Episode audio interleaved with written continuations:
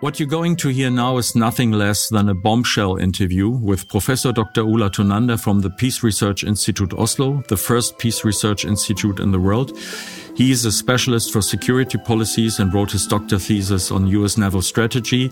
But we will not only talk about the past, which is the US deception operations in Sweden, US and British deception operations, but also the present, the Nord Stream pipeline explosions and the question why Sweden and Finland joined NATO. If you understand what Ola Tunander describes, uh, in this talk about the background of the Cold War, the late Cold War since the Reagan years, and what is happening now. It will be even harder to understand why these two countries chose the path that they've chosen. If you want to understand what was going on, this interview is essential. It is something that you will never hear on CNN or BBC. So buckle up and listen.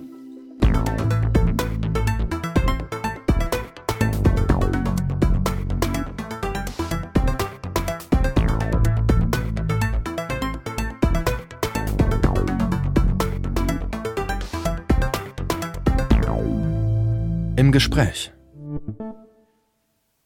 Ola, thank you for doing this interview. Uh, what you what we will be discussing is really a bombshell because it's a new perspective on the Swedish submarine affair.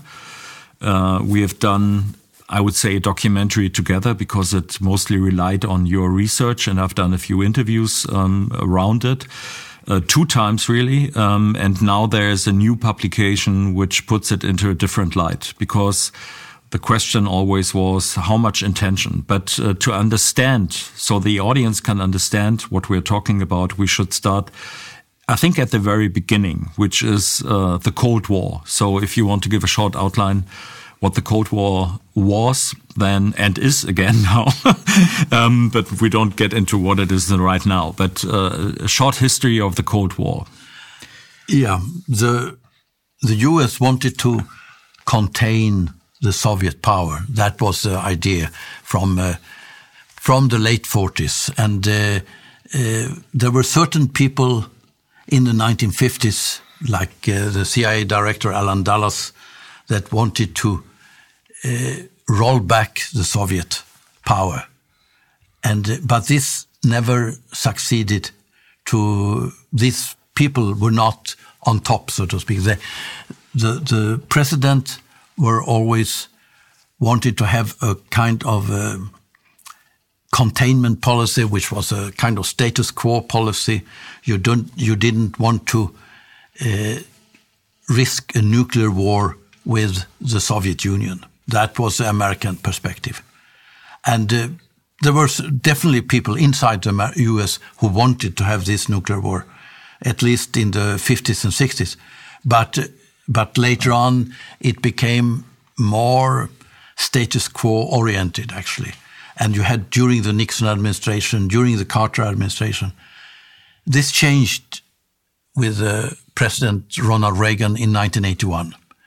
And he was, uh, he and some of his top advisors, or the Secretary of Defense, Weinberger, and, uh, and uh, director of Central Intelligence, the CIA, uh, Bill Casey, they wanted to win.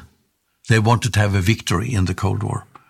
And this meant that you were pushing the Soviets and you, and you wanted to force them to go into very expensive wars like the one in Afghanistan. That was the purpose, the, the U.S. purpose with this war was actually it was a trap to force the, the Russians into a war so they would bleed, so they would have the same experience as the Americans had in Vietnam, you could say. So it would, and, and the Soviet economy was much weaker, and the, the idea was that you would force the Soviets to its knees and then it could possibly split up. That was the idea already from early on in the uh, 1981. And uh, and then what have what you have in Europe at the time was relatively strong social democratic parties. in Germany. You had uh, you had Willy Brandt that had later uh, there were Helmut uh, Helmut Schmidt, and Helmut Schmidt was you know playing uh, to some extent with uh, with the United States on the deterrence side of it, but he wanted to have the pipelines, for example, uh, which was uh, which was a really conflict between Weinberger and Casey on the one hand, and uh, the Germans on the other. And this kind of conflict became even more visible, perhaps, in the Scandinavian countries, because the Scandinavians were dominated by social democratic uh, parties and parties that wanted to have a detente policy.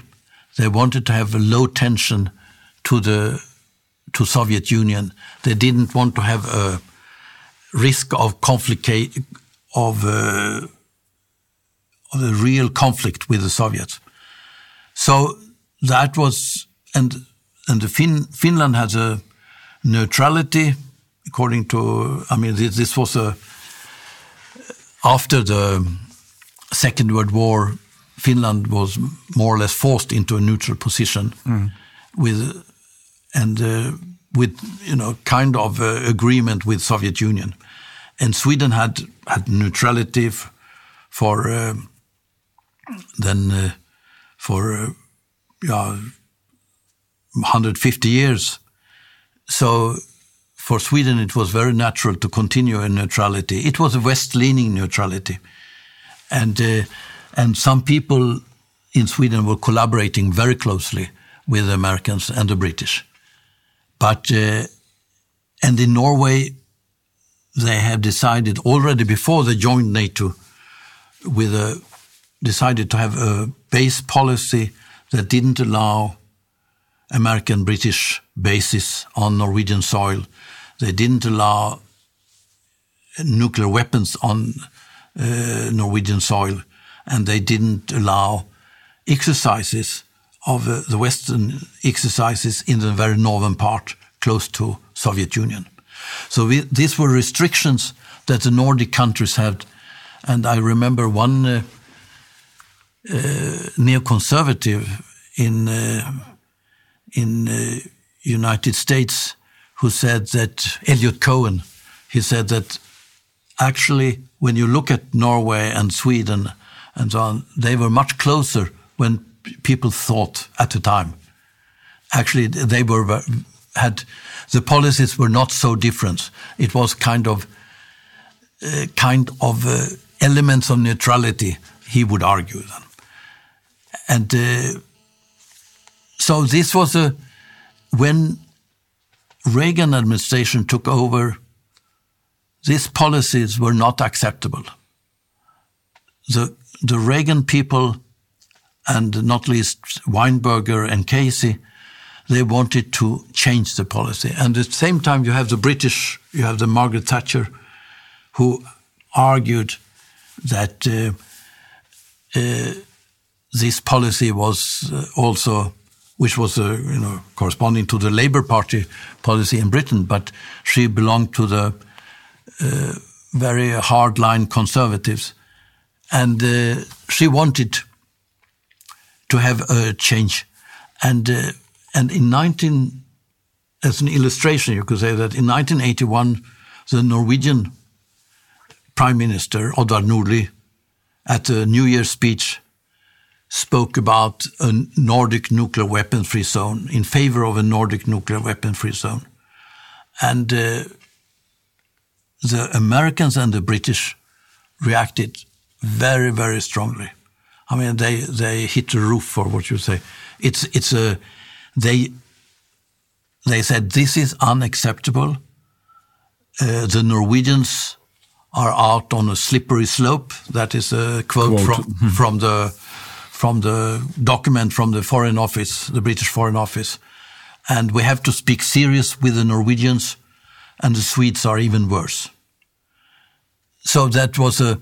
It was clear that uh, Sweden and Norway, you you had you had to change. You have to speak serious with the the government, but that was not enough, because the real problem was the population. The population was didn't take the Soviet threat seriously, and we, you had to change that. And that it was a it was a Danish political military uh, delegation that went to London in 81, uh, just after a whiskey class submarine, a Russian whiskey class submarine was standing on, a, on an island. And uh, before we come to that, um, I think uh, it, uh, to to once get into a very uh, architect view of the whole conflict, it is you have on the one hand you have the social democratic um, idea of detente, and it is Olof Palme who uh, gets uh, Egon Bahr and Willy Brandt to do the Palme Commission. Uh, where they are supposed to look into the problem of nuclear war. In effect, it means that nuclear war is you cannot win in nuclear war. Nobody wins it. It's only two losing sides those who shoot first die, the, uh, die as uh, the second part. So um, it is uh, that that he comes up with the idea that in the future we'll have to have a common security strategy. That we need to look at each other's interest because there's no way of winning a war, so we have to avoid it together. And during this process, you can get closer. You come into a situation where uh, it's possible to negotiate. This is what uh, Egon Bahr told me in an interview what happened with the Berlin Wall. When the mm. Berlin Wall was erected, they had to find ways to negotiate because 40,000 people each day had to pass the, through the wall. So there needed to be small scale adjustments to the big wall. And on that way, they, he noticed that it is possible to uh, to get into a detente policy because you talk to people, there's a buildup of trust, and then with these people you can negotiate. So negotiate. So there's this basic idea of a possible uh, uh, change through rapprochement, as it was called, from mm -hmm. the Social Democratic side. And these were forces. Sweden was the strongest one, uh, strongest social democratic party in, in, in the world. Yeah. Mm. And uh, there was uh, the Social Democrats in Germany because Germany was an important country. And you had Harold Wilson in uh, Labour in, in England. You had Bruno Kreisky, a big negotiator mm. from Austria, also Social Democrat. So this was a strong force of detente. And the other idea was the Reagan Thatcher idea as you described, victory. We'll have, uh, we'll not survive together. We'll win the Cold War and confrontation. We'll bring them to their knees. We push them back over. We push them over backwards. These are the two ideas. And so uh, the idea is from the from the American and British side that you have to get rid of these uh, Europeans that are uh, a problem in the strategy, and the problem is the social democrats. So uh, this is what you describe. You have, and also uh, you have in the northern countries, Norway, Sweden, uh, they are willing to negotiate for a nuclear-free zone in Europe, and then what happens is uh, this event. We come to this event now. Suddenly, uh, in this as an overture, I would say, of the whole thing there's a Soviet submarine running aground in Swedish waters, just 30 kilometers away from the military base in Karlskrona, the second most important military base in Sweden.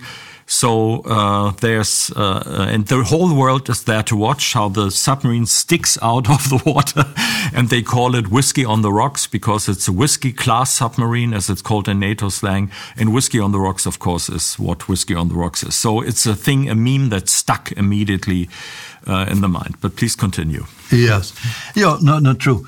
It, it's uh, but Willy Brandt was not in the commission.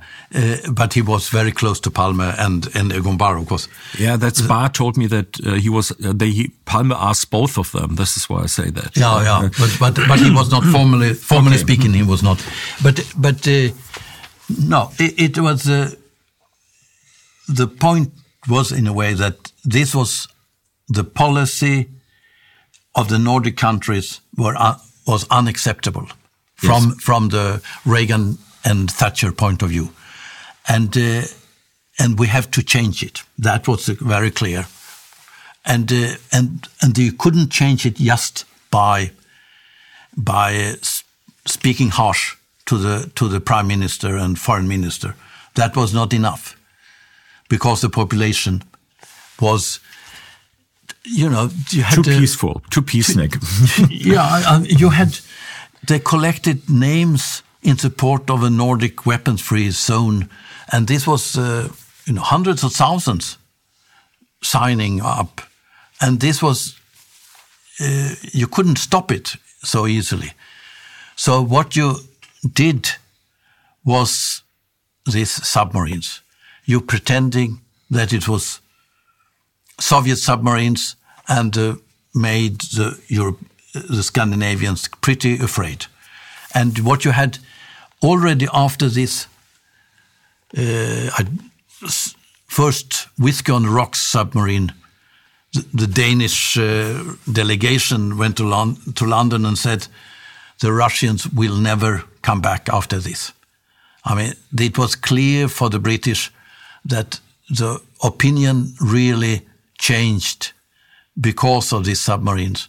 And what you could do is to show off or, or show up in the archipel Swedish archipelagos with periscopes and to show the submarine sail or whatever. And, uh, and the Swedes will really change its position. And that was what happened. So it was a, then there are some quite uh, impressive figures. Maybe you can yeah, say that. I think uh, you know during the whole 1970s and up to 1980, there were about 25 percent, 25 to 30 percent, who uh, considered uh, Soviet Union as a immediate threat or as hostile in general to Sweden. That was uh, the figures were from uh, the from the defense uh, research, and uh, and uh, then three years later, after these submarines had been turning up all over along the Swedish coast and so on, eighty three percent had the same view. So Sweden became a totally different country in three years' time. So, so it was a, and this meant also for the politically, it meant that the Social Democrats, who had been on the offensive before and you know working for uh, health insurances and for uh, uh workers' influence on the in the in the companies and and to have a you know social security and all these kind of things this became a secondary issue because the primary issue was the threat from the Soviet Union. Mm. so this so this, it means that social democrats had to go on the defensive. And uh, they also after the the most uh, significant submarine hunt in October 80, 82, they, they had to protest strongly against the Soviet intrusions because they believed it was Soviet intrusions. Everyone almost believed it was Soviet intrusions. But to play the devil's advocate, there was this Soviet submarine that ran aground. So why do you think uh, that uh, there were no Soviet intrusions? And what about this one submarine that ran aground for the whole world to see. Um, that is uh, that's an indication that uh, you could argue this is what was argued that uh, this is not the only case it's just one that pops out. Yeah. No it, it's uh, of course at the time i believed it was soviet submarines. Everybody believed it. Yeah almost everyone. I mean, it it was except for people in the know, except for the very few who was in the know, who were in the new know, and uh, and uh, and then also you could say that uh, when it comes to these whiskey on the rocks, it's a little bit more complicated than it was just a Soviet submarine. Because, yes. because uh, just to to put it very short, I made an interview with the captain um, of that submarine, um, and uh, we that that may might be another interview because the whole story is also it's a bombshell. But uh, the whole thing is that uh, there's reason to believe it's a very fishy story. There's something wrong with the story. The way it happened is the the submarine lost uh, its uh, navigation devices. There was a second captain aboard who gave orders uh, that were conflicting with the real captain, and the second captain gave very strange orders, which in effect made sure that the submarine ran aground. Leave it for the, as that for now, because we have the other bombshell. Too many bombshells in one interview is not good. So uh, you described the situation uh, there. Uh, after this incident, which uh, gave the idea to the public that the Soviets are running around in the backyard, in the Swedish backyard, so to speak, playing hide and seek. Um, there's now uh, there's a, a, multitude of sightings uh, there where people uh, see. Uh, they can people see periscope, people see submarine sails. They come up very strange behavior. So for a submarine, but then, because there was the Soviet submarine, it is a uh, everybody thinks it's Soviet submarine, Soviet submarine, Soviet submarine, Soviet submarine, when it wasn't. But mm. we come to that. Okay. Yeah, and one could also mention that uh, uh, I spoke with uh,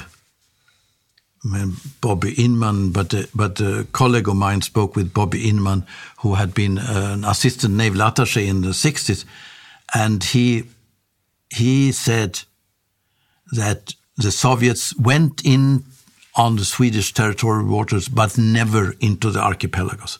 He was later deputy CIA. He was uh, chief naval national security agency and was chief. Uh, so for both, he was on top of CIA. He was on top of NSA uh, in the in the top staff. So he was, and and the way he managed to to get there was really the operations uh, uh, in Swedish waters and others. It was yeah. the technical side that he was able to build up a network uh, that the oceans were under surveillance and the Americans would know where Soviet ships were at all times. Yeah, yeah. So that is how he uh, how he made his career, and that is also important for the Swedish submarine case. Yes, and I had a colleague uh, who were chief naval intelligence Europe in uh, early in uh, around 1970, uh, late 60s, early 70s, where he uh, uh, got this information and he briefed the admiral, uh, the, the U.S. Uh, commander in chief for for naval forces Europe every morning at seven o'clock where all the submarines and all the surface ships were. And that he could do because of a deal that Bob Inman had reached with the Swedes, with some Swedes, I would say, mm -hmm. uh, of about hydrophones along the Swedish coast. And uh, and that is important again to show uh, it's not like you think that Sweden is informed, but it is uh, it's on a person to person level. It is some people who are considered uh, good allies, good friends, uh, or good influence agents, you can say, that all goes into one.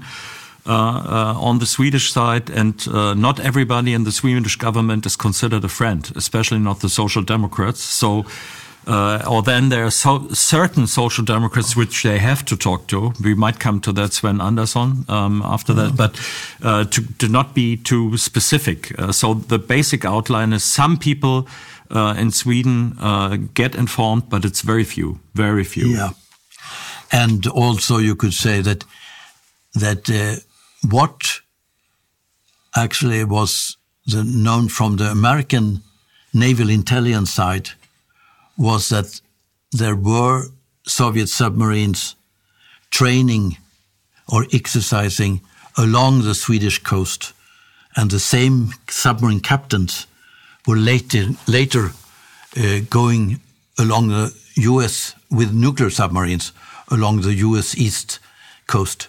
So that was a that was the conclusion that uh, naval intelligence came to, and uh, and uh, what what what happened from eighty one onwards were submarines turning up all the time in Swedish waters, in close, you know, into Stockholm Harbor or in uh, the naval base of Muskö, or uh, you know, it was a way that submarine, and they were showing periscopes and sails and so on, in a way that submarines shouldn't do. This was obviously, I mean, afterwards you could say it was clear that this was done on purpose. You don't do these kind of things. I mean, I know I have Norwegian friends who went with submarines along the Norwegian coast to show periscope just to test the population uh, if they were correct when they so they reported back and say we have seen a submarine because we had a periscope here and so on and that was but that was in all in more than in majority of cases it was Norwegian submarines testing the Norwegian public mm -hmm. And and in this case it was Western submarines, maybe British, and also US uh, had submarines were were not American submarines, but were from other NATO countries, and that was uh, and the ones that had the best submarines for this purpose were the Italians. So they were using Italian submarines for uh, uh, small midget submarines that could go deep into the archipelagos, to go deep into the naval bases, and uh, and actually uh, the hydrophones that I mentioned before, what Bobby Inman had uh, got a deal with the Swedes about, or with some Swedes, these hydrophones were maintained by small submarines that turned out to be Ita small Italian vessels that the Americans brought in uh, on uh, uh, merchant ships with a special special uh, uh, area of the in the tanker, for example, that you and you had a door uh, in the bottom of the tanker where the where the uh, submarine could go in and out with, without anyone seeing it. Sounds a little bit James Bondish, but uh, James Bond is often from the technical side uh, quite real. Yeah. Yes, he he probably learned it from this. uh, so so. It's not that he was first, but uh, uh, the point is that what I want to stress is this was has done or been done already in World War II. So they were Italian. The Italians were the ones who were world champions with. Uh, uh, Navy SEAL, so to speak, they invented that, and mini submarines, they also invented that. So uh, they were the ones uh, that everybody looked to uh, uh how it could be done. This is uh, for Germans. It might sound strange because there's uh, the idea that Italy was not very efficient in World War II, but this Flottiglia Decima MAS was the model for all special operations units after Second World War. And, and they were very effective, very effective. Yeah. And and the Americans from the 60s uh, the Americans used small Italian vessels, and uh, and uh, what later became the Navy SEALs used these small Italian vessels. So so that was a. and the point was that with the regular submarines, you couldn't go. You couldn't go into uh, archipelagos. You couldn't go into the naval bases of a, a foreign country, uh, or not very easily at least. I mean, the very big naval bases uh, mm. in, uh, the Russians had, the actually U.S. submarines had entered these bases areas, but uh, but uh, with regular naval bases, they couldn't go in, and so they used these small vessels that they brought in a compartment of a regular merchant ship and uh, and that was, uh, I mean, I had, I had, I think, six sources on this, uh, uh on these hydrophones uh, that they used these special hydrophones that were maintained by small submarines along the Swedish coast. And, uh, and this was, I think, this was the foundation for the Swedish operations in the 1980s. You had this system with the with merchant ships going in with the small midget submarines, and they were almost never observed, and uh, the, the submarines were almost never observed. But what you could do is to let them show up in the Swedish uh, archipelagos and uh, naval bases and demonstrate their presence. And that's what they do, did from 81 onwards. So that, that was, uh, and it was extremely sophisticated, you could say. I mean, you had the system that already functioned and you used it for another purpose. Yes. And, uh, and the Swedes and the Norwegians and the Europeans in general changed their mind about what Soviet Union was. Of course, you had the Afghanistan operation at the same time, which was made uh, people, you know, to some extent worried. But this was, you know, far away. This was not Europe. So what happened here was uh, intrusions uh, into other countries, deep into other countries. It was like uh, the coming, you know, tanks going on the bottom of the floor, seafloor almost, you know. So it was a, it was a perception of uh, an invading force, you know, going into your own uh, your own territory. Mm-hmm. And uh, and I mean, I, one very outspoken naval officer, Hans von Hofsten, he argued that uh, you had this kind of uh, uh, observations of uh, submarines every single day. I mean, that was an exaggeration, but still, you know, it it was a.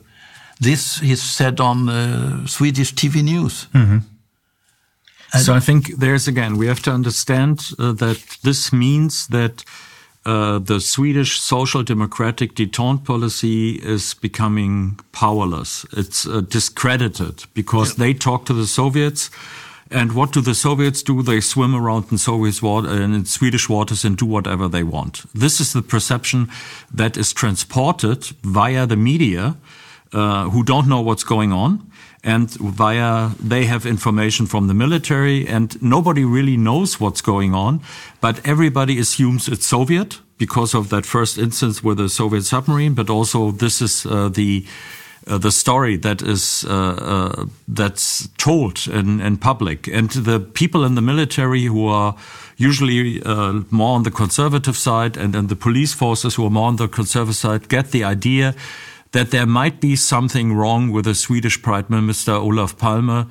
Um, I have it from Stasi files where they say that officers in, uh, in Sweden think that he's collaborating with the Soviets, that he lets Soviet submarines out when they are uh, under mm. investigation or are attacked. They are attacked with real weapons uh, in in Swedish waters, and that the, he there is a secret collaboration because he is a friend of the Soviets. So yeah.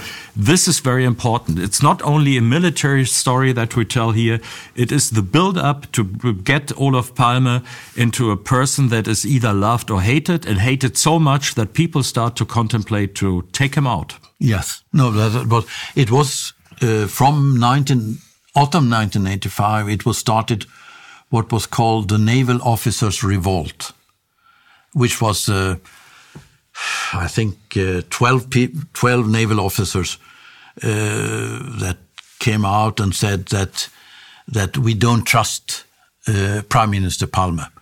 And when I spoke with a lot of naval officers, they said we believed. I mean, they received ceasefire orders when a submarine was coming. They knew from the, they knew from the sound uh, signatures and so on, a submarine was on its way out. Uh, and this was a, uh, the Coastal Defense Command at Mälsten. And they, they knew that the submarine was on the way out, and they received ceasefire order. And first, they actually had detonated a mine, a 600 kilo mine, against a submarine, which was damaged.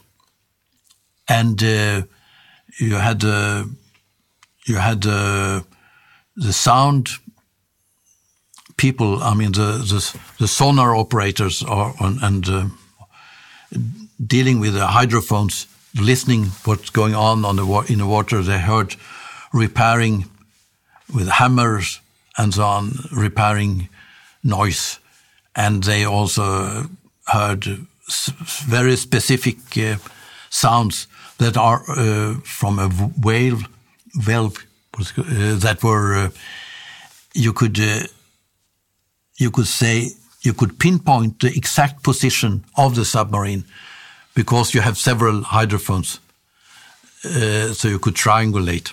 And what they and it's it's so it was very clear that it was a damaged submarine, and it went out. They they they uh, got orders not to use more force against against it, and uh, and then a second submarine was when the second submarine was passing out. They got ceasefire order, and then some hours, five hours later, when it had passed out they they were able to use force again, and uh, and they they could not imagine that this was uh, their own admirals who had given that order. They thought this must be the prime minister. The prime minister was too close to the Soviets. This must be a prime minister who did it. But uh,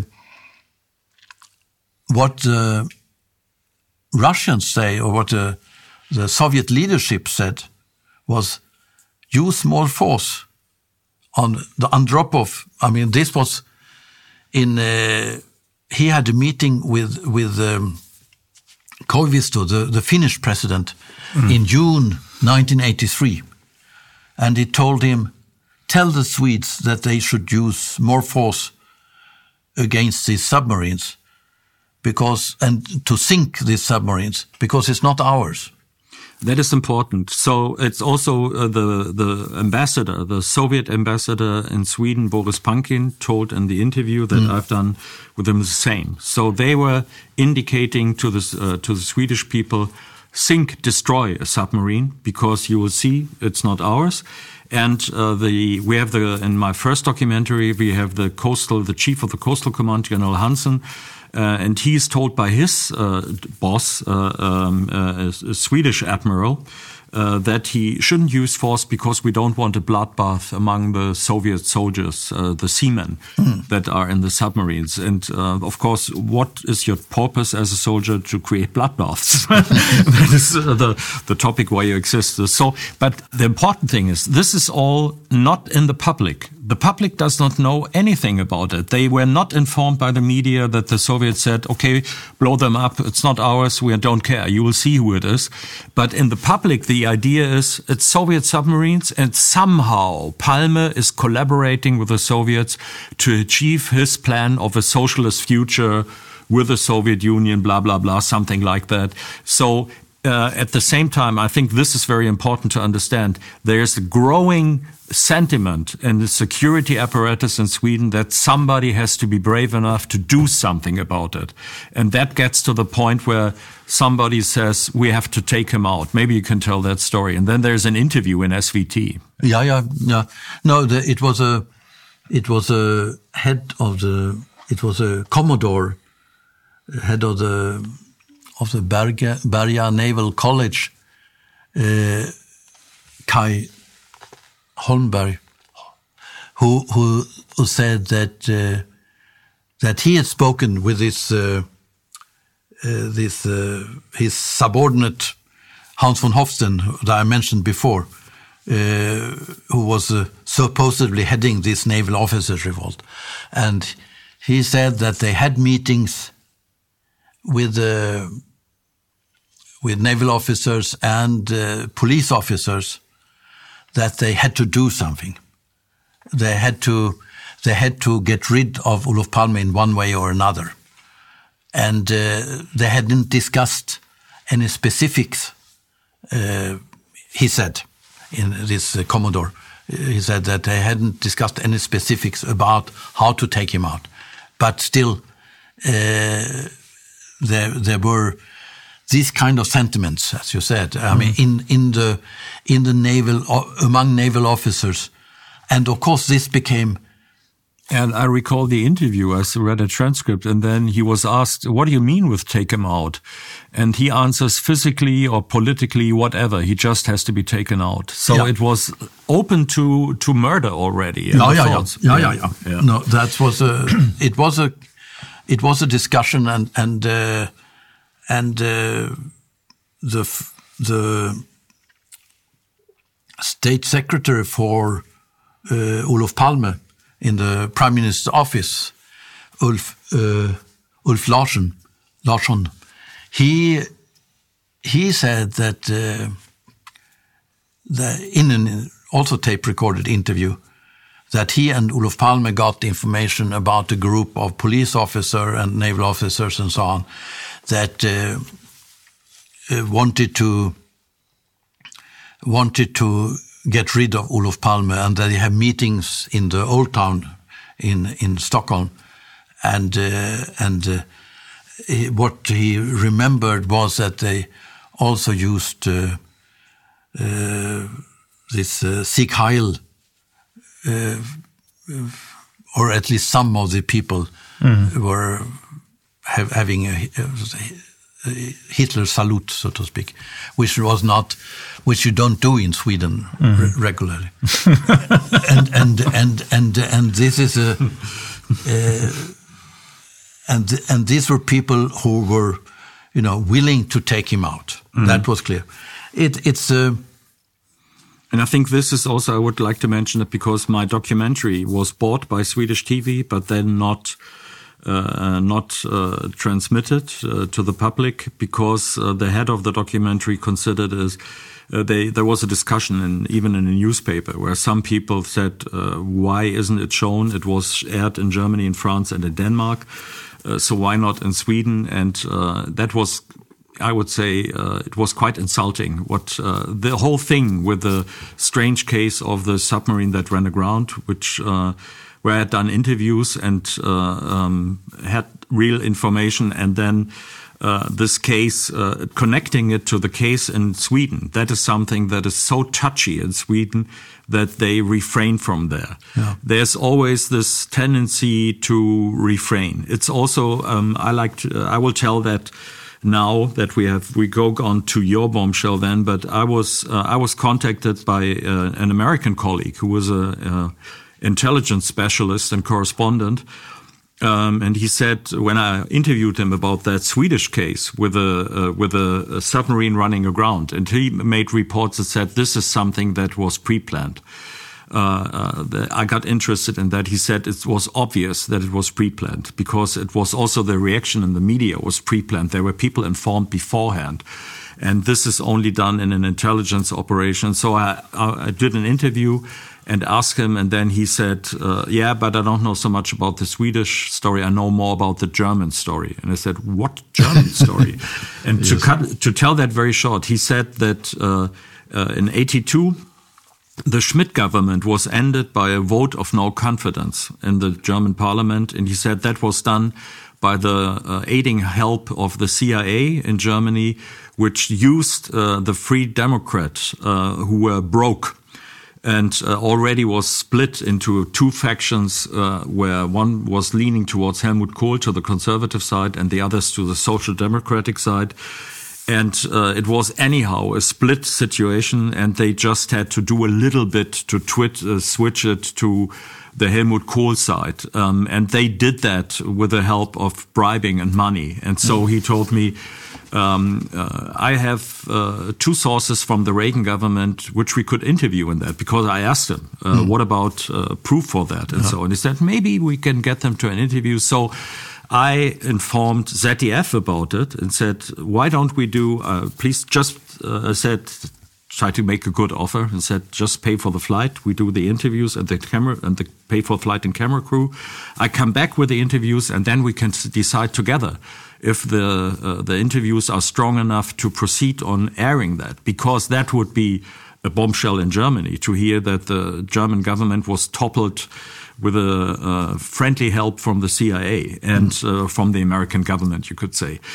And uh, they heard about it and said, that's a very interesting story. We definitely have to do it and then dropped it like a hot potato and did nothing afterwards. And when I did try to do interviews, and we come to that with Doug McEachen, who was uh, important in the story that you are going to tell, uh, that was shelved. It was shelved by the production company or by ZDF, I don't know, but it was impossible for me to do it. They made sure I couldn't interview the guy um, who told me that story. They made sure that it didn't happen, the interview with the two people from the Reagan administration. And meanwhile, everybody is dead. They are not uh, there available anymore. But the um, obviously purpose that the story would never come out was achieved. And that is, you have to understand for the, for the viewers that the situation in Sweden to this day is that there's, it's very strange. What you just told is not the public knowledge in Sweden that is accepted up to now, when I talk to Swedes, if they know about it, and everybody has heard about it and uh, knows from the past that this was a major topic at the time, but then it's somehow murky. It's kind of JFK-ish, I would call it. And you don't, some say this, some say that. Maybe it was herrings farting. They all get kinds of funny yeah, stories. No. It's not clear. And until now, especially, it was not clear although some people from the uh, from the Palme government that I interviewed and spoke to, uh, from that you uh, that you helped me to get in contact with, were quite clear. They said uh, we knew what was going on, but it was, you know, you would accuse the Swedish military of committing treason when you say that they work together with the Americans against their own government. That is something to say that. You have, one guy said you have to have a lot of ground under your feet to, to state yeah, something like yeah. that. So up to now, it is unclear. But now we come, because was it Soviet or not? There's so much evidence of what, what you described. Yeah. Okay. No, I, I, I, could say also that I, I, I wrote a book uh, that was published 2019 1.2 kilos. the book is not it does not have the title 1.2 kilos and uh, about the submarines yeah. and and it and uh, the former uh, ambassador to Moscow, uh, 10, 10, years ambassador to Moscow, Sven Hirdman, and uh, he was he was deputy in the defense ministry and actually acting according to the chief of defense. He was acting defense minister and so on. And then, secondly, it was uh, the deputy in the foreign ministry who was responsible for the submarine issues, Pierre. Uh, and uh, then it was uh, Ambassador Matthias Mossberg, who was uh, responsible for for a while for Soviet uh, Soviet study uh, in in the foreign ministry, and he was uh, also uh, the, the, responsible for for the policy planning section and so on in the foreign ministry, and and then fourthly, it was the most senior defense reporter uh, in from Svenska Dagbladet, a conservative newspaper, they all wrote a review of my book. It was a very positive review of my book. And no newspaper wanted it. I mean, th this is uh, the, the single most important people in uh, uh, dealing with these issues in the 1980s. And none of the four major newspapers wanted the article. Mm. So this says something that it's touchy. Yeah. and, and, and, but maybe we could go back to McEachen. We have to get back to the whole story. So yeah, there yeah. is this, uh, there is you uh, in the first documentary, which I again uh, recommend to watch from about uh, the middle, it is uh, the, uh, in, in feindlichen Tiefen or in enemy's depth, it's called. It has been aired uh, in a lot of countries, um, uh, including Russia, by the way, in Canada, United States, and in Russia, and Britain, and uh, Australia, yeah. Australia. So it is, uh, um, but always, uh, if it was in the West, it was always somehow edited. in the end, uh, for example, the general who said I was used as an useful idiot, the Swedish general, um, he's taken out conveniently. But um, so, be that as it may, we have this situation that that this the submarines are there and uh, the the Swedish military, some of the people, the people that you described who wanted to smash the submarines, they thought it was Soviet. Yeah, oh, yeah. they were, yeah. uh, but they noticed they were prevented from doing it uh, from somebody from above. They got. Uh, yeah. Uh, radio calls in from the headquarters to say don't use water bombs and things like that. So they assumed immediately it was all of them assumed it was not that it was their own military command uh, in collusion with the Americans, but Palme in collusion with the Soviets. Yeah, that was the assumption. Yeah. Uh, depth charge, depth charges. Depth charges. Yeah. yeah. No, that, it's and what uh, in 1985 I had uh, contact with uh, some military officers, that, and one guy told that uh, his friend diver had been uh, had been diving at after use of depth charges in Hårsfjärden, close to the Muskö naval base, very close. Let me get in there once again, because uh, what I wanted to explain is the situation is we don't up till now, officially, we don't know uh, if the Swedish military really did know, as you say, about uh, uh, about that it was Western submarines. There's enough evidence, but the case that we're going to present now, which is your case, mm. which is going to present it in this program, because uh, it's very difficult to present it somewhere else. Like my story with the German yeah. government, it, this these things are so touchy that journalism doesn't work anymore. Uh, it is they stay away from it. Uh, they they want they do not inform the public about what's going on, but rather they know that it would be detrimental to their career to report it. Uh, um, so what is coming now is the first proof that somebody in the Swedish military must have known what is going on. And this information has not been proceeded inside Sweden in the public to the politicians. So the case that you're going to present is uh, the core case to understand that there was something fishy and that it was it's not a mistake it's intention. This mm. is why it's so important. Yeah. No but it it was a uh, I got in contact with I had some of this contact with people uh, who were you know diving also and one diver. Military divers. I have to yeah. say, not divers. You always say divers, but that means military divers. Yeah, not, yeah. it was. Uh, and uh, they, he went down and attached uh, a wire to uh, small vessels, a small uh, medium submarine or whatever. And uh, that's what his job, and he had to sign papers and never speak with anyone about it but he spoke with someone and so on. And uh, and uh, I uh, we I called. The idea was that we should three of us should meet uh, and.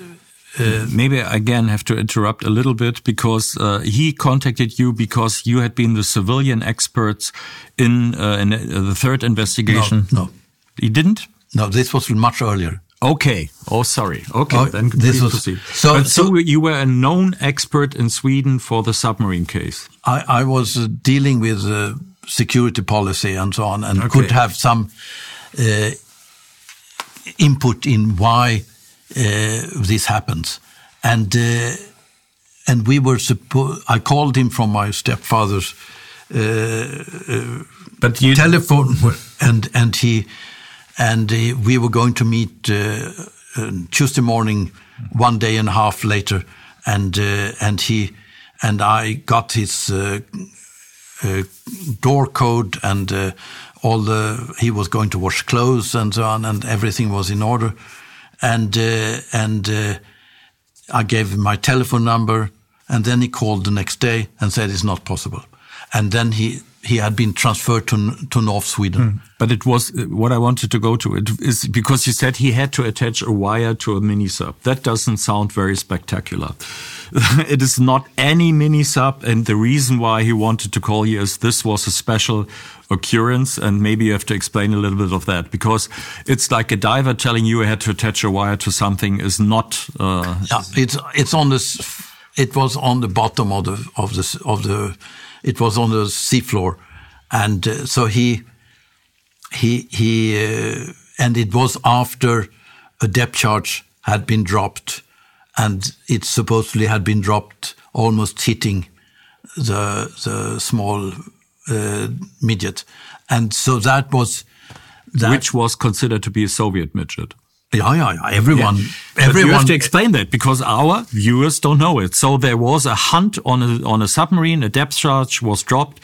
Uh, they knew that there was some damage, and now this diver comes to you and say, "I had to attach a wire to a mini sub that lay on the ground uh, on the seabed." So yeah. this is why it is in interesting. Uh, yeah. yeah, and and uh, and uh, and he was transferred to North Sweden, left his apartment, his uh, girlfriend, and uh, and did not come back. And uh, and I, I tried to reach him 15 years later, uh, and oh, I, I did reach him, and and he said uh, that uh, he he knew that I was going to call. And, and, and, after 15 years. yeah. So, okay. and I, at that time, I was in the official uh, inquiry. Uh, and I called from the, the, the defense ministry in Stockholm and so on. And, and, uh, but he, he said he wasn't in, uh, in, uh, at Muskö at the time, which others said he was and so on. But but uh, so he wanted to stay away from this. Yeah, yeah, and yeah. of course he didn't want to speak, and that that's fair enough. But it it's. Uh, but I I think uh, when I wrote a book in uh, in uh, 2001 on the submarine issues, I've been in in this inquiry, and you had had an inquiry. The reason for the inquiry was that the American Secretary of Defense Caspar Weinberger, and then shortly afterwards the British uh, uh, Navy Minister uh, Keith Speed, they both have said that we operated regularly and frequently uh, submarines in Swedish waters, and that we did.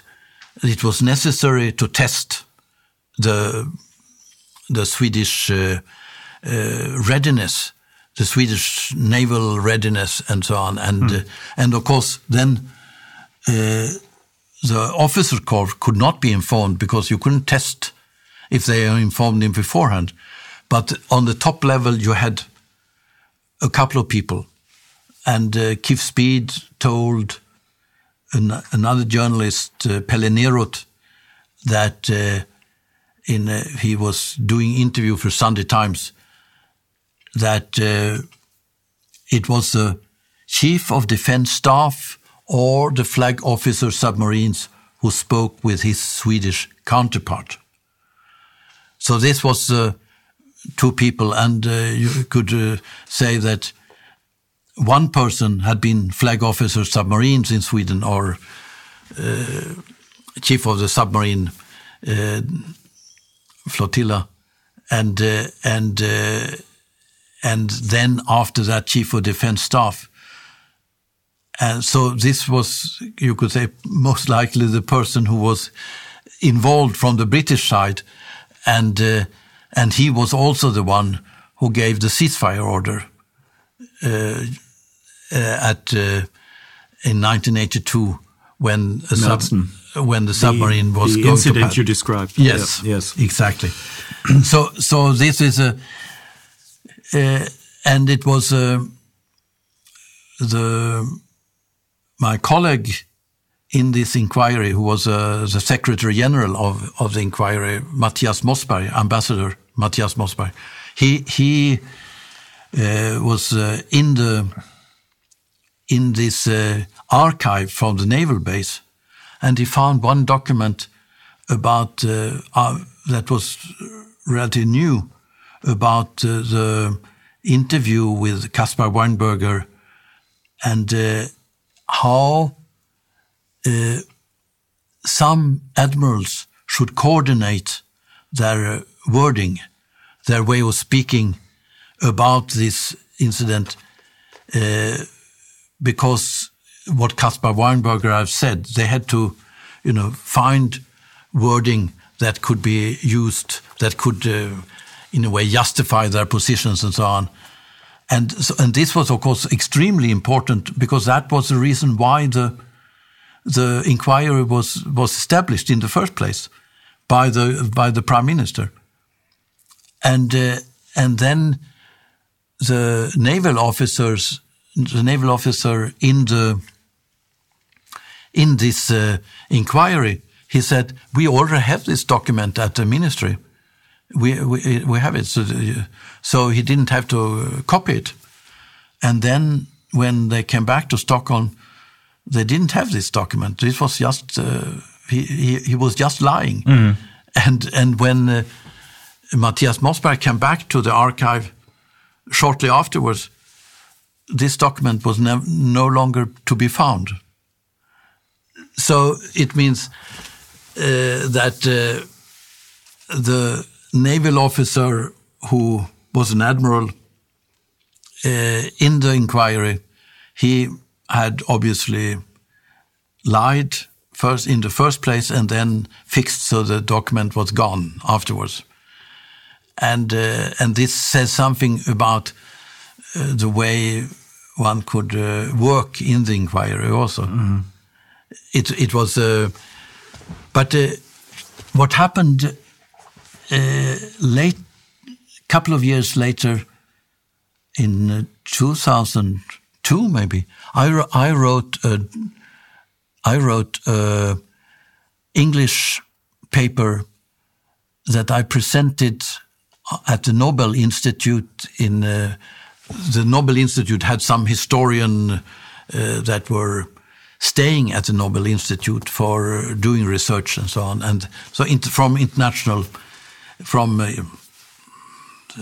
U.S., Italy, Britain, or whatever, and uh, and uh, I made a presentation about this uh, submarine case in Swedish waters, about the use of Western submarines, and uh, and one one uh, later, one guy who had 30 years from CIA behind him, he he had um, he was interested in it, and he later became uh, chief historian for for the CIA and uh, and then we had a bigger seminar, uh, and there Bill Odom, who was a former chief of National Security Agency and uh, Army Intelligence and and the advice the military advisor to to Brzezinski during the Carter administration, he was there, and uh, and uh, Douglas MacEachin. Uh, who was a deputy CIA uh, for intelligence. He was responsible for intelligence inside the CIA in the early 90s. But before that, he was uh, heading the operation center in the early 80s, and he was heading the the Soviet uh, intelligence in uh, mid 80s. And uh, and he and I asked him about this uh, submarine case in in Sweden in '82, and he said it was something of an underwater U2 uh, or underwater U2 incident. He said, mm -hmm. and uh, which was quite remarkable statement.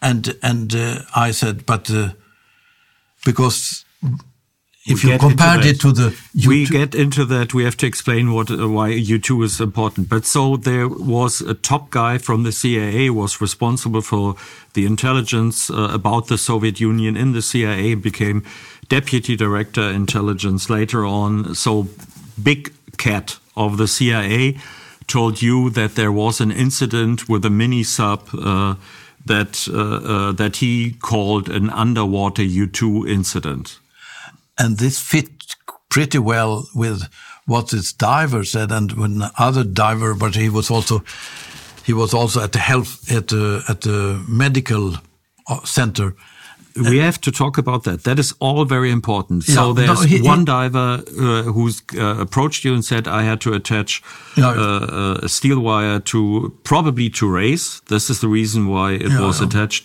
uh, to a mini sub that was lying on ground, and it was probably lying on ground because it was damaged. But the, what he knew is he had to attach it, and there was a mini sub, and this whole thing was secret, very secret. And then also from there you have uh, the story about a diver, and you have to an American diver, a U.S. diver.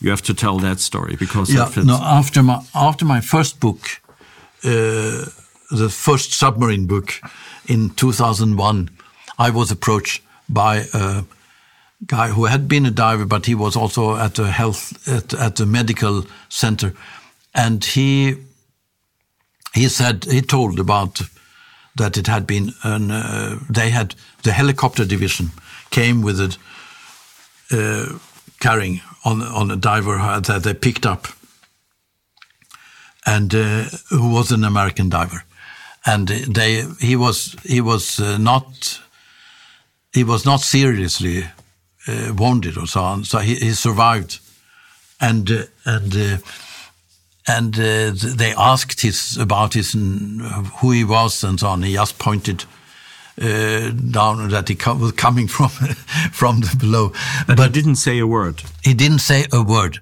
and they called him Ohio. But but that was just because they had to have a American word on it. And then after an hour came an an uh, embassy car from the U.S. Uh, embassy. They said that picked him up. So there were witnesses telling that story. There were one more, but the the newspaper, I think Dagens Nyheter, wanted to to make a story about it, but they, it was another witness, and he didn't want to say anything, and uh, so so they they they they couldn't they couldn't make a story of it because they just have this witness, but uh, but the impression, of course, is that you have a mini sub that is sunk or damaged seriously, and uh, you have a surviving pilot. And that was what in 1960 you have the U-2 incident in in uh, Soviet Union. Let's get into it. So what we have up to now is uh, one diver approaching you, telling you that uh, he would like to uh, tell you the story about the why he had to, to attach to a mini sub on the ground of the.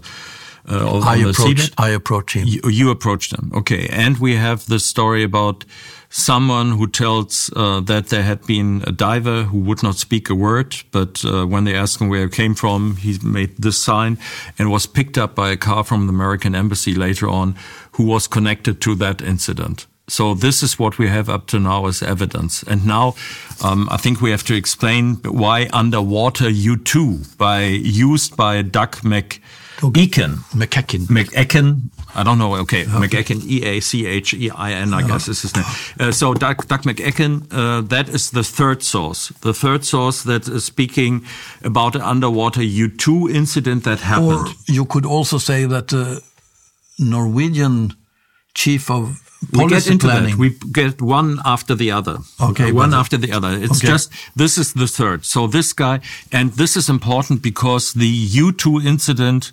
Uh, I can explain that because I've been into that uh, uh, uh, quite a lot. That was my first documentary on the spy flights. Um, so U2, to put it very shortly, is an American spy plane that can fly very high, very high. It couldn't be reached by fighter planes at that time.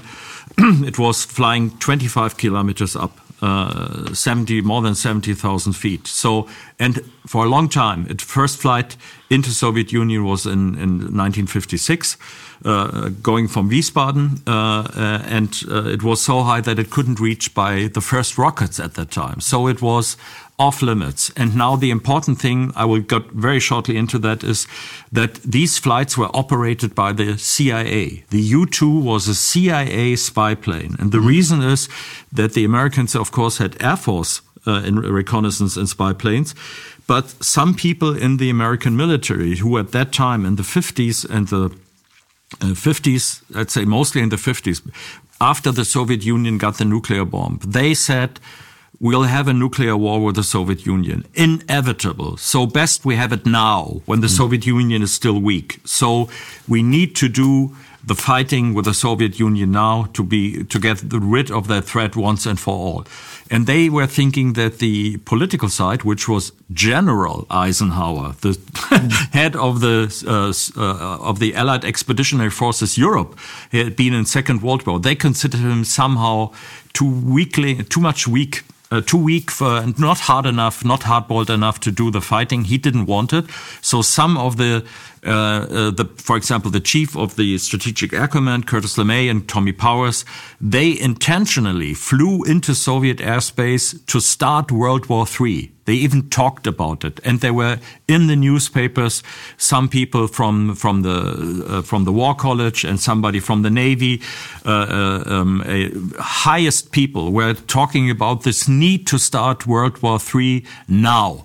So Eisenhower took away these flights, which would go into the Soviet Union, took it away from the Air Force and put it into the CIA and also ordered every flight had to be signed by him personally. On the morning when, uh, when the flight started on the day before, he had to sign the order that the flight would be go or it wouldn't go if it didn't bear a signature. So he took the control of these flights away and these planes the CIA flights were of utmost importance because they the CIA didn't know what was going on inside Soviet Union. There was a lot of talk. The Soviets were boasting about their capability to produce bombers and to produce rockets.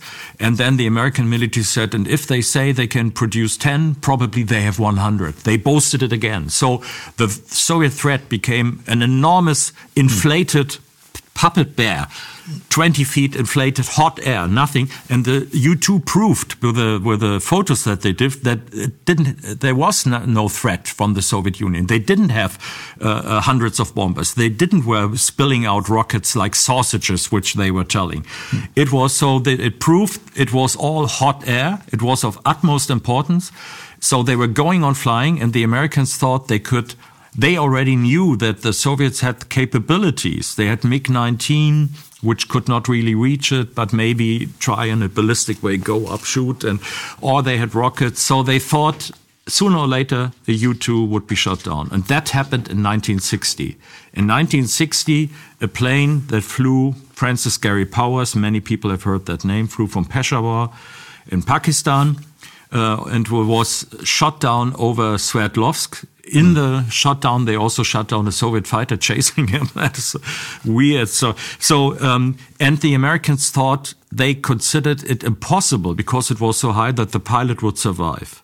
Uh, but Francis Gary Powers managed to get out of the cockpit and he survived the crash, but the Soviets kept that secret. So the Soviets had the plane, they had the living pilot, and they had the camera with a with a uh, footage in it. Yeah. So everything they kept secret, and the Americans lied their ass off uh, in the next days and were telling that it was a weather reconnaissance flight. It went astray, and also Powers had a, a dollar, a silver dollar with a poisoned needle in it. He was supposed to kill himself if he would survive the crash, but he didn't.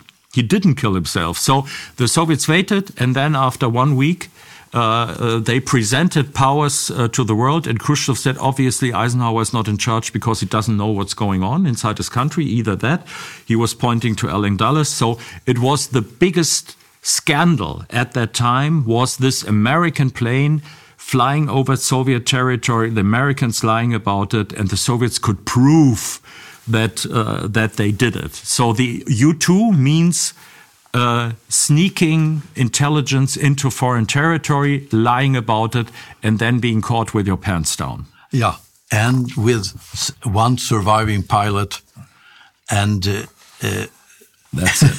that's it. and so on. It it it. So, so when so, MacEachin talks about an underwater U2, that is uh, uh, because everybody of that in that time frame knew about this story. Is the hint what it was? Yeah, you, yeah. And so that was a, uh, and I, I, when he said it, I said, but the Swedes never went public. I said, different from the Soviets. so, so that uh, made a big fuss about it. And, and, uh, and, uh, and then, uh, but we get into the other sources also. Don't forget yeah, about yeah, yeah, that. But, okay. but, but, but, uh, and then McKechnie turned to the third person present was uh, Ben Fischer, who, who was uh, the CIA also. CIA and historian. He was the chief CIA historian. Yeah, but he was uh, both operation and mm. and for a long time and mm. in, in, analysis. So I think it's 30 years or something. But he he was he he McKechnie asked him, "Do you know what we are talking about?" And he said yes, because Ola presented this uh, his paper on the, at the Nobel Institute, and uh, and then uh, he said, "Aha," then and then he didn't want to speak more about it, so to speak. But it was obvious that that because another person present understood what we were talking about, he didn't want to say more. But I asked him later about who I should talk to, and he said, uh, and in addition to to his uh, Bill Studeman, who obviously knew because he and he was his uh, his uh, superior, and then he said Rick Haver, who was uh, you know he was deputy naval intelligence for a long time, and but he was also he was also Cheney's uh, top intelligence guy when he was uh, defense minister, and later he was Rumsfeld's top intelligence guy as a defense minister. So these are people at the very top of the yeah. feed, uh, the food chain uh, of knowledge of intelligence operations. Yeah. So that was so that was clear that this was significant, and uh, and uh, when I uh, I met John Lehman, who was the Secretary of Navy a couple of years afterwards at a seminar or conference, and uh, and he was I mean he confirmed that they used uh, Italian vessels. I mean I, I asked why he, they did it, used it, and and he said for plausible deniability. So so it it was a. Uh, but I didn't ask him about this case, and then I I knew that you were going to interview John Lehman, so I asked you to to check it out, mm -hmm. and uh, you said, and I have, uh, I mean, I have it on tape, and and and and you. Where did you get that from? and and and uh, and uh, he said, you said that uh, what does it mean with underwater U2? I wanted Swedish, him to uh, in Swedish waters, 1982. Yes, I simply I wanted first if he would uh, say what underwater U2. I don't know what you're talking about, yeah. but he knew very well what I was. He didn't about. say what. Mm, he said it was not. It was not only U.S. submarines who went into the waters of other nations, but uh, it was all the other NATO uh, Uh, submarines from other NATO countries, and the Swedish incident fall in that category. Yes, exactly. And that, and that, and that means that it was, you know, either British, German, or Italian, but almost everything point to Italian.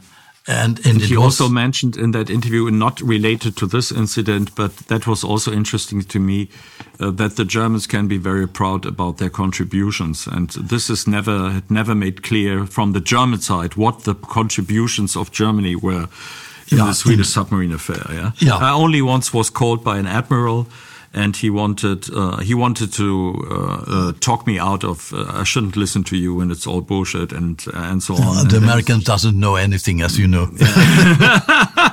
and then he said uh, one thing for sure is that uh, I can I have to stress that Germany was not involved in this incident at all. Yeah, yeah. I'm not so sure about it after the interview with uh, with Lehman, and then I don't know if this guy would know, but uh, there's always the tendency to uh, to shut you down. It's also uh, to shut me down, to shut you down.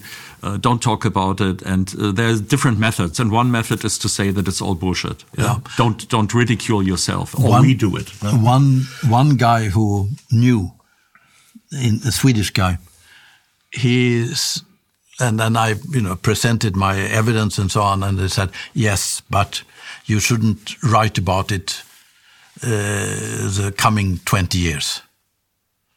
So so and this was, I guess, 10, 15 years ago. So I'm soon allowed to do it. so so but but uh, uh, but it was clear that this was from an, it was a it was under U- U.S. command. Otherwise, it wouldn't be an underwater U-2. But it was not the submarine in itself was not American submarine, and uh, there was a meeting. Uh, a man I knew uh, who was. Um,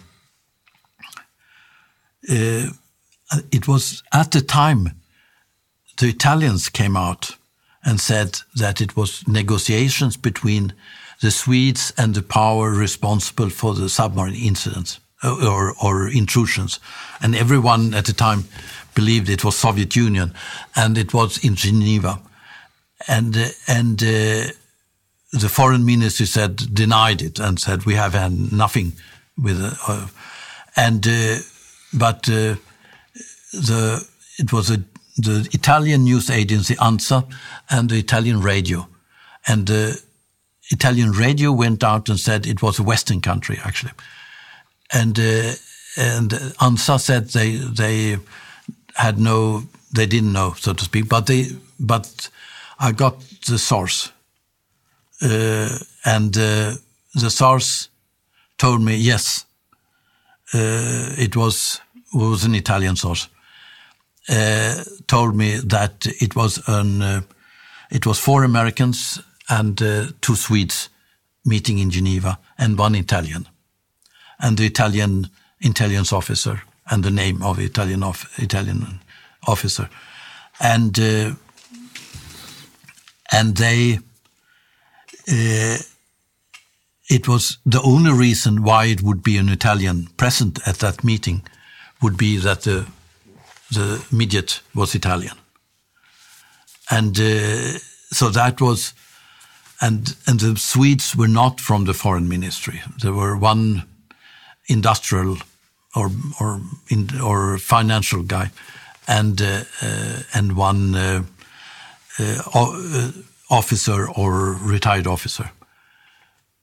So, th- th- so these, and they decided that we have to stop uh, the hunting now.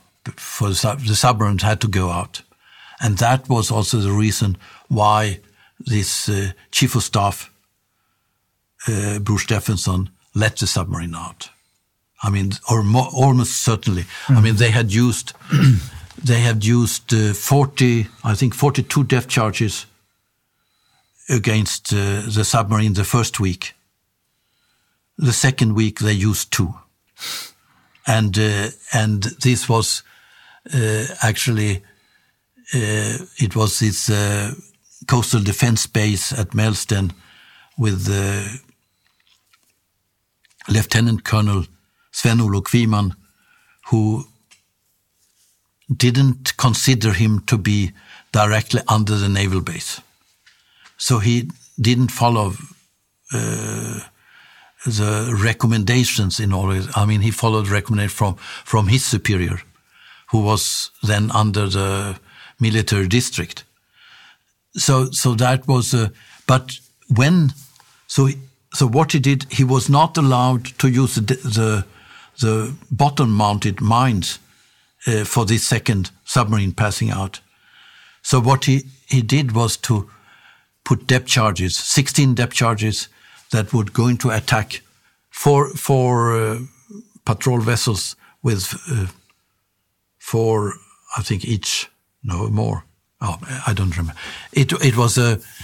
Uh, they should have a carpet of depth charges over the, the submarine, and then uh, they they had uh, the the helicopter was going uh, had contact with the with the submarine and said 150 meters left, 100 meters left, 50 meters left, and then it comes counter order from the naval base mm. saying you are only allowed to drop two, and they were you know confused because you know I mean this this never happens that you you know you intrude into the to the military operation with a counter order like that. That is in my documentary. Yes. Uh, uh, um, in Enemy's Depth, Sven Olaf Kviman told that yes. on, in the interview exactly yes. this moment. Yeah, yes. Where he was, uh, he said he was under tension. Now it would happen, and then they get the order. Uh, it's basically if you drop two, you it's like stop. It's, yes, yes, yeah. So, so, so what? But what, so the, the point was that these were the only two dropped the second week. Mm. And so it, it was clear that something had happened and there was a decision to stop the use of depth charges. Let's get back to the uh, to the uh, this underwater U2 incident. You were mentioning a Norwegian intelligence officer. You haven't told about him. Yeah, it was. also what I mentioned was uh, uh the Norwegian uh, a man called Einar Ansteensen, who was uh, who was actually the close advisor to uh, to Foreign Minister Lange during the U two incident in 1960, and he was a he was a mentor for for Foreign Minister Knut Frydenlund and for Thorvald Stoltenberg, who was later became foreign minister and he was heading the uh, the the political division and uh, the policy planning division in the Norwegian foreign ministry for 15 years, and in uh, in '82, in he was at at the embassy in Norwegian embassy in in Stockholm, and he was invited to the naval attaché uh, during the submarine hunt. And he was told then that they had sunk or damaged a U.S. or or a vessel or submarine under U.S. command. And that was, you know, probably exactly, you know, days after that, or day, or maybe I don't know, the same day or whatever, uh, when they um, sank this submarine. Uh, so so it's uh, uh, and uh, he told me that in 1999, I think, yes, December 1999, I think, and uh, at the it was I was had a coffee at the place of of Foreign Minister Frydenlund's political advisor Bernt Bull, and and uh, and uh, then Einar Ansteensen was there, and uh, he knew that I was interested in these submarine stories or you know events, uh, and so he told it. And then, but he didn't want to tell more. He just told that he had. He told it to the Swedish. To, no, to, he told it also to the Norwegian chief of defense. Uh, but not to the Swedish chief of defense, or not to Olof Palme that he knew quite well, because it was very, very secret and uh, and uh, very sensitive. So that's uh,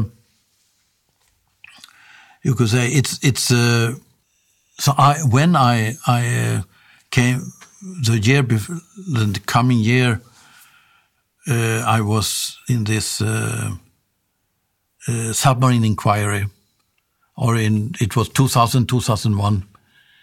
Uh, and I told Rolf Ekéus, who was then uh, as ambassador, former ambassador to Washington, and responsible for the in the 1990s for this uh, uh, disarming of Saddam Hussein mm -hmm. and so on, and or the chemical weapons issues and so on. And and uh, I told him uh, about what Einar Ansteensen had said, and uh, and he knew and Einar Ansteensen very well, and so on. So so I so we concluded that I should talk to Einar Ansteensen when I was back in Oslo some days later, and then I arrived in Oslo and he was dead. Uh, just a few days before, and and uh, and uh, I was at his funeral and uh, at the coffee afterwards, and I was sitting close to Arne Arnesen, uh, the ambassador, former ambassador to Copenhagen, and and uh, and I told what I was, uh, you know, he asked what I was doing, and I was in this inquiry, and and uh, and I said that what Einar had said, and and and he said that uh, are the Swedes mature, mature enough for that, uh, which uh, uh, would indicate that he either knew about it or didn't think well enough about the Swedes. but but uh, but uh, but actually he was uh, Einar Ansteensen was a mentor for for Knut Frydenlund, for Thorvald Stoltenberg, and for Arne Arnesen. Mm.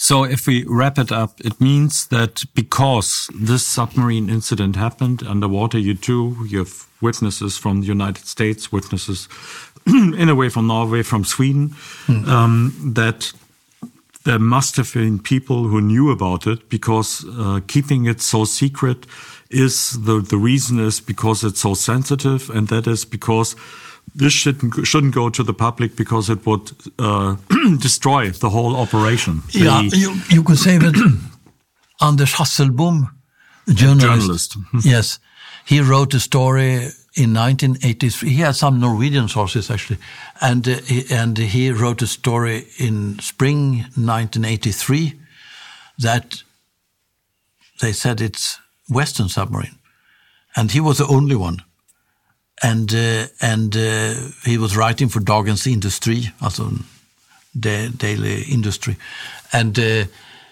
and then he wrote a book in uh, in uh, eight, 1984 uh, that came out summer 84, and and one of his sources said to him that you know I told that this these are Western submarines. They passed out. Also, this was also what the chief of army said mm. that uh, they passed out through the uh, two two uh, regular submarines, conventional submarines, went out through Öresund uh, between also the Danish Strait, uh, and uh, the Swedes had photo of it, of it also, and and they. but one guy told that you know if the inquiry, 1983 inquiry, will not point to the West, as you know, these were actually Western submarines. Uh, then come back to me, mm -hmm. and uh, and then he did that because the, the inquiry, did, inquiry didn't say anything. They said absolutely nothing from the West mm -hmm. here, and uh, and uh, and so Anders Hasselbohm called him and he's and he, the, he answered in the telephone and then said, "I don't know who you are. I've never spoken with you." Yeah, and and uh, you know, go this to is the what we information. Encountered. This is what we encountered all the time. It is uh, it. This is uh, at the very. Uh, it's very very secret. So if you touch it, this is uh, what in the United States it's called a third rail issue. You can uh, as well touch the electric wire in a train station. Uh, it, the same will happen to you. It will not propel your career. It will end your career. this is in a way you would have been the designated new chief of uh, Peace Research Institute Oslo. You were qualified for that, but instead it became somebody who came from British aerospace and was before had a background in, uh, in uh, um, agriculture.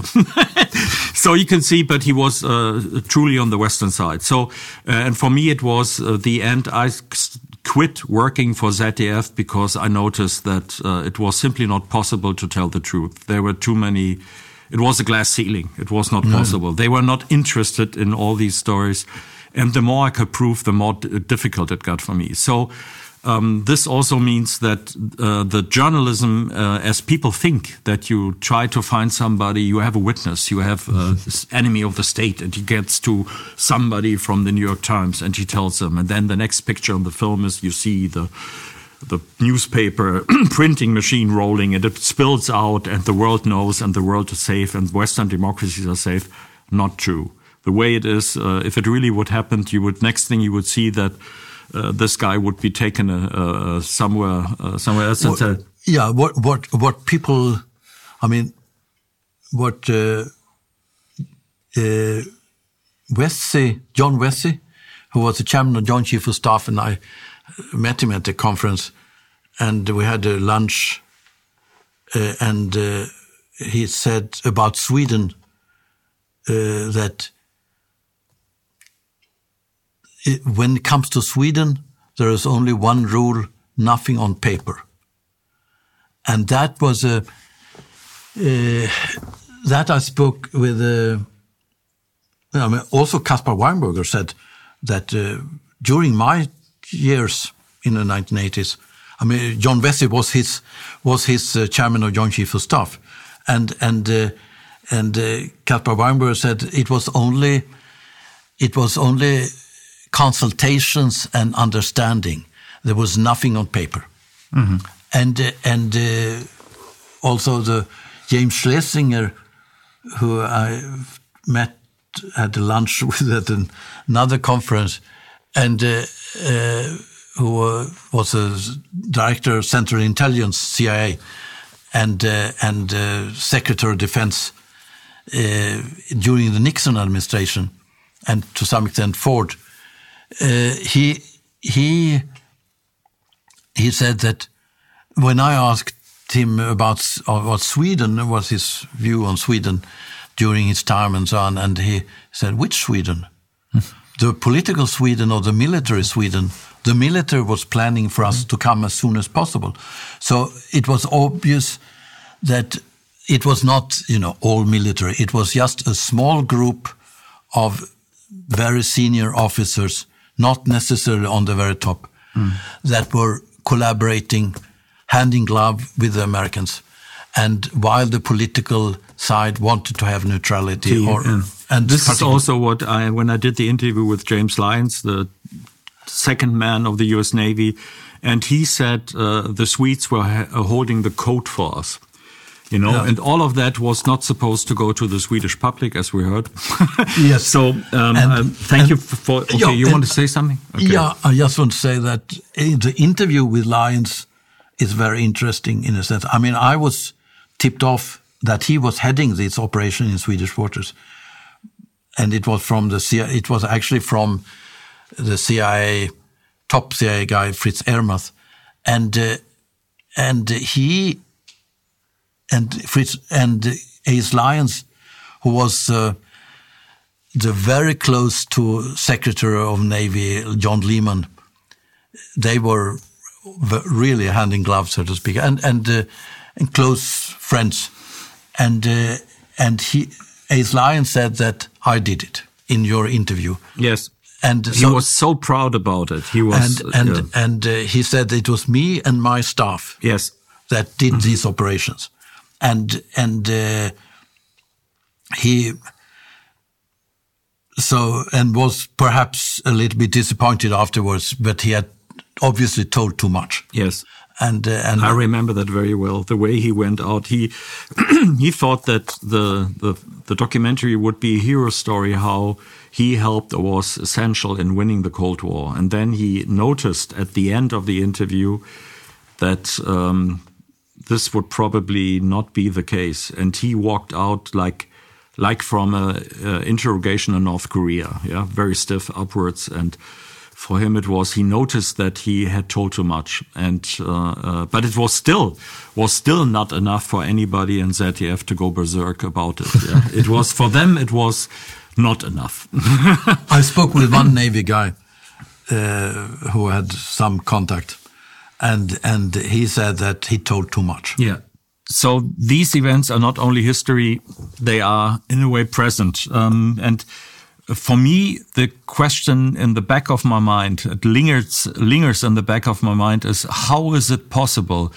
that uh, Sweden decided to get rid of its neutrality and how could Finland decide to get rid of its neutrality after these events. And these are things that are not completely unknown in political circles and military and intelligence, at least not so uh, hard to grasp for me how you, why would you become a member of, of this club of NATO under American command, uh, doing these kind of nasty things and doing this to governments in Scandinavia? Yeah. No, I, I, you could say that in 2014, there were new events of submarine intrusions into Stockholm archipelago and so on. And, uh, and these were you know, every journalist and uh, and officer that were interviewed claimed that these must be Russian submarines again. and and you had after these uh, statements by Caspar Weinberger in two, year 2000, there, I think it was 60% and so on said that of the population said that, yeah, it might be Western submarines also, or, or at least Western submarines and so on. But just a few years later, 10 years, 15 years later, this is forgotten. And then you, people said, yes, it, it definitely must be the Russians. And there were absolutely no indication, nothing pointed in this direction. And they said uh, you had submarines and so on. At the time, Russia had one submarine in the Baltic Sea, and uh, and it was not. Uh, then and they didn't have really immediate submarines uh, to go in for a longer period or something like that. So it was a. It was very, very, you know, obvious that this was driven by some people, and they interviewed me, and I said that uh, there's nothing there is nothing that indicates uh, kind of Russian presence or something like that, and uh, and and secondly, they don't have any uh, subs really. So so it's uh, it became very strange, but uh, then it was in the late from the 14 to 16, and you also have this uh, claim about uh, Russia's role in Ukraine and so on, and uh, and uh, this was a this was certain groups inside inside the military that wanted have ties to the West, and and of course they wanted to be part of the club, so to speak. They wanted to be. Uh, I was at a conference in uh, Plymouth, no, Portsmouth, uh, many years ago. And uh, there were some Swedes there, four naval officers, and it was a Royal Navy conference. And, uh, and the, you could see that they were happy to be together with their own people the, the, the, the, naval people from the US, from or from uh, Britain primarily, and, and then it was uh, you know Norwegians or what or others and so on also, and uh, and these were and you have the the Princess Anne coming, you know, shaking hands with you and and so on, and this was a kind of feeling that they wanted to be part of the club. It had nothing to do with security politics, really. And, uh, and the leading uh, ambassadors in Sweden, with, you know, you have the former foreign minister Hans Blix, who had been, you know, central really in uh, when it comes to the uh, discussions about uh, weapons of mass destruction during the George W. Bush administration, and and you have Rolf Ekéus, who had been uh, the Iraqi inspector in the 90s, and and uh, and then you had uh, Sven Hirdman, who was a you know practical defense minister and so on, and uh, ambassador to Moscow for ten years, and ambassador to Israel, and and all, you know all this, and they they all said Sweden the best for Sweden is to keep its neutrality, and uh, one problem, of course, for the Swedes would be that if we let US use Swedish air bases, the Russians will take them out. And uh, and if if uh, the if it has become a war, which easily could go into nuclear war, they will use nuclear weapons to take them out. So so to be part of of an alliance would then not be necessarily very good for Sweden.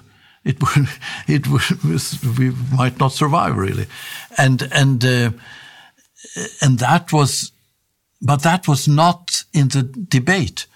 And uh, what happened, it was a development in Finland that I know less about, but it uh, for me it was very very strange.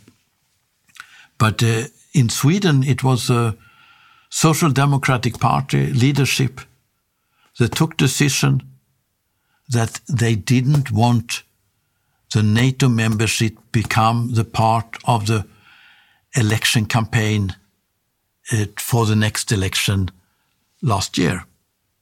Uh, also in uh, 20, what is it, 2022. So, so, so they wanted so it was just a tactical, a primarily tactical issue. And of course, some people were linked to the Americans and wanted to be part of it and so on, but but it was not. Uh, and you know, some people thought it was good to coordinate the Air Force with the Norwegian and and Finns and so on, because for you know for practical reasons, Air Force is not really about. Uh, about uh, thinking too much about borders. So, so it's a, so it was a kind of of very strange development. Of course, you had the happenings or the events in Ukraine that played an important role, but this was not. I don't think that was in Swedish case, and in Finnish case, I think it was decided already before. So it, it's a it was very much in Swedish case a tactical issue, and uh, and uh, and I think it's tragic. I mean, I I think uh, we had an in, invited one one person who was part of shooting down. He was actually on the spot shooting down the U two in 1960, and he became later responsible for for planning the military planning for the Leningrad military district. Cheremnik or what? Cheremnik, and and he uh, said that you know in the war that they planned for in the Soviet Union in the 70s and 80s was that they would take Finland because they didn't trust the Finns really, and uh, so a lot of forces were going to Finland, and uh, and then they would take uh, Finnmark in the northern Norway because they, they, it was, they needed some buffer zone for the, uh, for the Kola Peninsula and also uh, some more fjords for the survival of the, the, the, naval forces and so on. But, and they will try to take out Bodø and in the, in uh, Nordland and perhaps something in Troms and so on. But they believe that they would be able to take Finnmark, the, the most eastern part of northeastern Norway. And uh, but Sweden, they didn't was not going to take Sweden. They were going to the north and perhaps uh, take possibly a very northern part of Sweden or something like that. But but it's uh, when I asked about uh, the, if the U.S. used uh, Swedish air bases because there were these plans yes. of using Swedish air bases, and uh, and the Americans because Germany would have been destroyed in a war, and then the American uh, planes would go to Sweden and use Sweden as the next base. You know? Yes. Yeah. And uh, and uh, that was and already from it's not just that we're going to destroy it, but already from day one, some people argued from the def Swedish Defense Ministry that the, the, Americans would move over the, the, air, the, the aircraft based in Germany to Sweden. And then they, Sweden would be an unsinkable aircraft, aircraft carrier. Mm. And the plan for the Soviet side, from the Soviet side, was to take out these specific air bases that the Americans could use because they could not use all Swedish air bases uh, because Sweden, the Swedish airplanes could take off on the shorter uh, landing strips. Mm. So, so this was a. So the point was at the time, you couldn't do that with conventional weapons because then you would lose enormous amount of aircraft uh, because because you you uh, you had to continuously bomb these uh, airfields. So that means that you have to use nuclear weapons, and uh, I think that was part of reason why Olof Palme did not hand over this policy to his successor Thorbjörn Fälldin in 1976, and. Uh, but the question now what if the if the if you will have an escalation? I mean, quite likely uh, that Polish troops. It's already a lot of Polish troops in in uh, in Ukraine under, uh, as I understand, with with uh, Ukraine uniforms and so on. But uh, but if they go in with regular troops, because the people in Ukraine will end then there will be attacks on Poland. And and the and the question is, what will happen? How will the and if if the British then respond and uh, and uh, and the Russians take out the British headquarters northwards outside London uh, with uh, some conventional missiles, but will escalate to a nuclear issue? and uh, and uh, what does this mean? The the American Air Force will move into to uh, maybe to North Norway and to and perhaps to Finland and Sweden, and then the Russians will take out these air bases. And now they have better they have better conventional bombs to take out the airfields than they had in the 70s and 80s. But the question is still, does this lead to a nuclear war?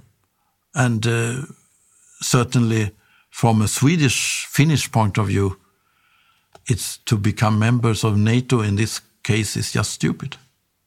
Because the, the Russians are not interested in taking territory. They are just interested in destroying the, the, the American uh, the threat from the U.S. Presence. Air Force. yeah.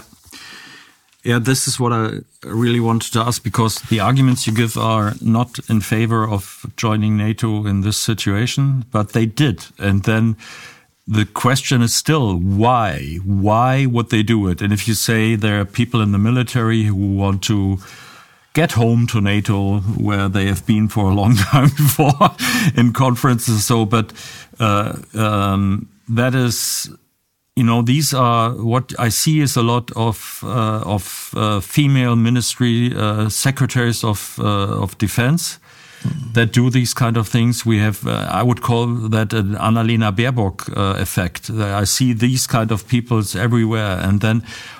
I don't know. this is so dangerous. What's going on, and it is for what? Really, for what? This is. Mm. These are not European issues. Really, it is it is something like a, uh, the grand chessboard power play, uh, how to use Ukraine, and uh, the the target inside anyhow is China, not really Russia. Russia's only a stepping stone, and uh, what it's so hard to understand for me that uh, you know we're talking about these things and then.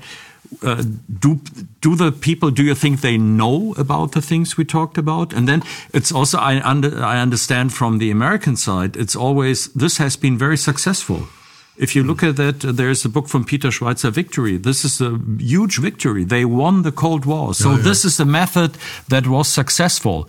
And they will continue with this kind of operations until there is a big bang. And then we don't have time to be sorry about it. Yeah, mm. this is the danger that I see there. But mm. uh, so, what is your take on that? No, no, I think it's very sad. I think it's, I think it's, uh, it's really, we are, it's a kind of normative thinking in on security policy that is, you, know, you have the right.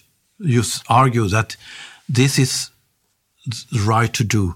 This is we have to spread the human rights to, to the others and so on and you don't think who is believing that we stand for human rights? With this track record you can only if you if you're completely ignorant about politics and history since world war ii uh, this is i think it's over. The west uh, arguing that it stands for human they are so so much into muslim people this is why they are for the uyghurs. And we can see it what they did in the middle east. Yeah, yeah. yeah. no but but but you don't have but this is not the view I mean, you could say that people are brainwashed, mm. but it's it's really brainwashed on the top level. It's they even they even. I mean, Jens Stoltenberg.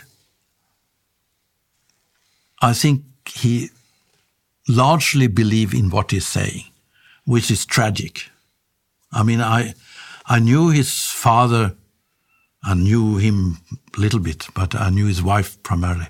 But but uh, but I knew his father, and uh, and uh, he wrote a forward to my uh, book on the Barents region mm -hmm. in 1994 or something like that.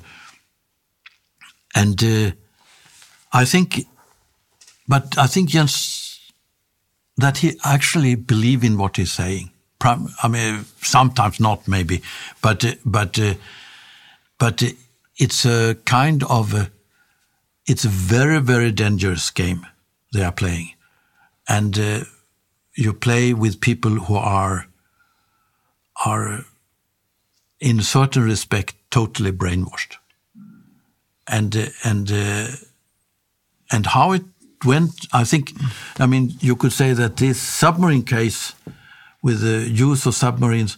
This was an,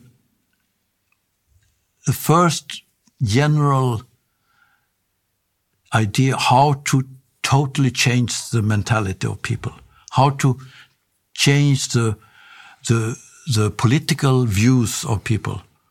You could, uh, from as I told about uh, the submarine case, that is, in three years you could change the opinion of the population totally. And that's what that's what they are doing, and it's it's kind of a, they think they have a moral obligation to carry on this war that might easily develop into a nuclear exchange, mm. and uh, and that's the most dangerous thing. Mm. okay.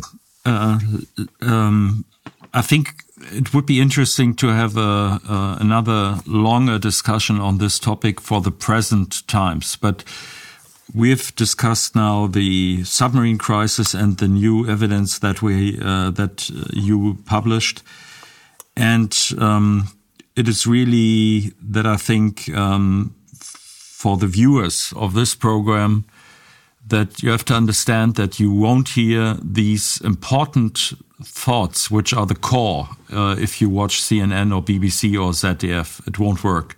It's only on these, um, let's say, fringe channels, these alternative media channels where you can discuss freely nowadays.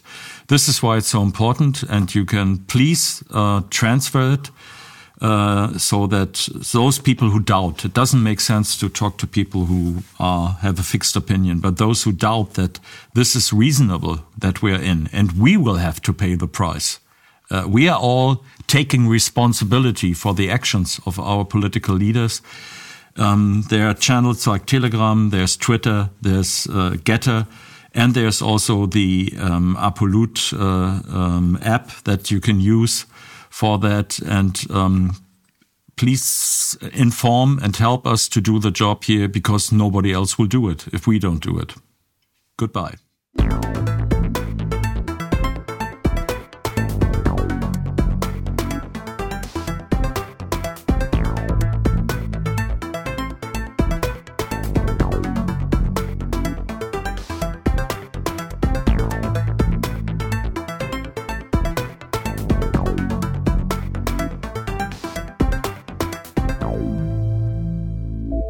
Danke, dass Sie Apolut eingeschaltet haben. Wir sind ein unabhängiges Presseportal. Uns geht es um Meinungsvielfalt, Toleranz und einen möglichst breiten Debattenraum, denn nur so funktioniert Demokratie. Unsere Arbeit ist technisch aufwendig und kostet Geld. Da Sie immer wieder hier sind, unterstützen Sie Apolut am effektivsten mit einem Dauerauftrag. Mehr Infos auf apolut.net/unterstützen. Apolut ist keine Einbahnstraße. Lassen Sie uns in Kontakt bleiben. Abonnieren Sie den Apolut Newsletter, so verpassen Sie nichts. Registrieren Sie sich auf apolut.net/newsletter. Natürlich gibt es Apolut auch als App. Einfach auf apolut.net/app runterladen und mobil auf dem Laufenden bleiben. Apolut. Das denke ich auch.